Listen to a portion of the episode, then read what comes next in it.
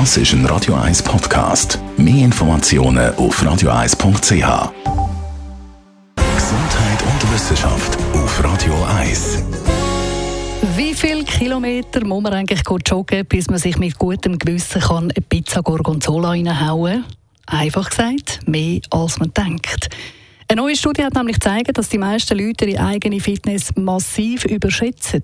Das heißt, viele Leute halten sich für fitter und gesünder, als sie tatsächlich sind und gönnen sich darum öfters mal irgendetwas Ungesundes, weil es liegt ja drin.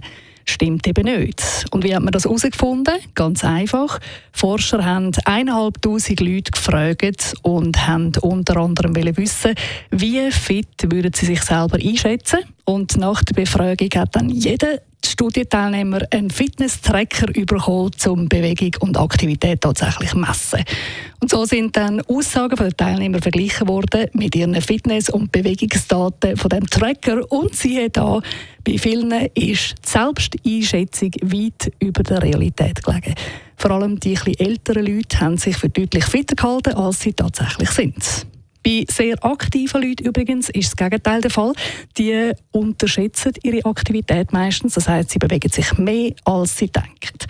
Zum herausfinden, ob man tatsächlich genug Bewegung hat, hilft Nummer eins, entweder Fitness-Apps oder Fitness-Tracker brauchen oder Bewegung fix einplanen. Am besten klappt das mit der regelmäßigen Bewegung, wenn man sich mit Leuten im gleichen Alter trifft und trainiert. Das haben kanadische Forscher herausgefunden.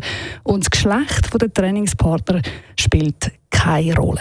So oder so gilt, wenn man fit und gesund sein will, ohne Schweiß kein Preis.